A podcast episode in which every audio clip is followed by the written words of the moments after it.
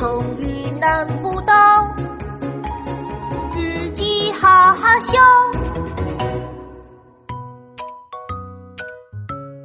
五月二十三日，星期六，天气晴。今天我和壮壮约好了，早上九点一起坐公交车去游乐园玩。但是我左等右等，等到了中午，壮壮还是没来。这到底是怎么回事儿？我心里直打鼓，壮壮不会被恐龙给吃掉了吧？还是被坏巫婆给拐走了？不行不行，我得去他家看看是怎么回事儿。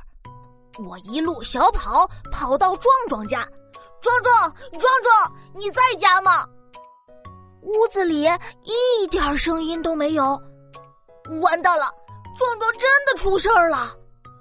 正在我准备打幺幺零报警的时候，透过窗户，我看见壮壮在床上呼噜呼噜睡得正香。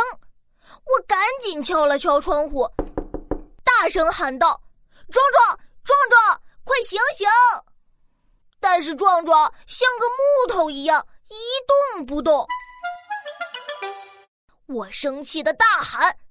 壮壮睡懒觉睡到中午，把我们的约定都忘记了，真是不可救药。壮壮一听到药，就从床上蹦了起来。药？呃，什么药？我不要吃药！我大声的说：“不是吃药，是不可救药。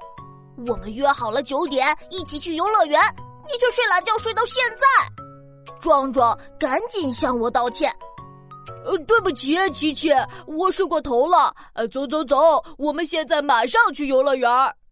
我生气的说：“壮壮，你再这样，我就不跟你玩了。”壮壮很不好意思的说：“呃，对不起，对不起，我再也不睡懒觉，也不迟到了。呃，琪琪，我买个冰淇淋向你道歉吧。”嗯，好吧。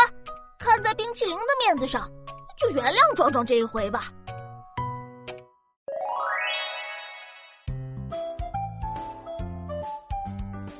小朋友，今天琪琪在日记中说，壮壮睡懒觉睡到中午，把我们的约定都忘记了，真是不可救药。这里面用了“不可救药”这个成语哦，你发现了吗？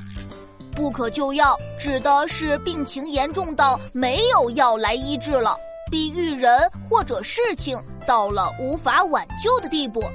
今天就到这里了，下次奇妙成语日记又会有什么有趣的故事呢？不要忘记继续来收听哦。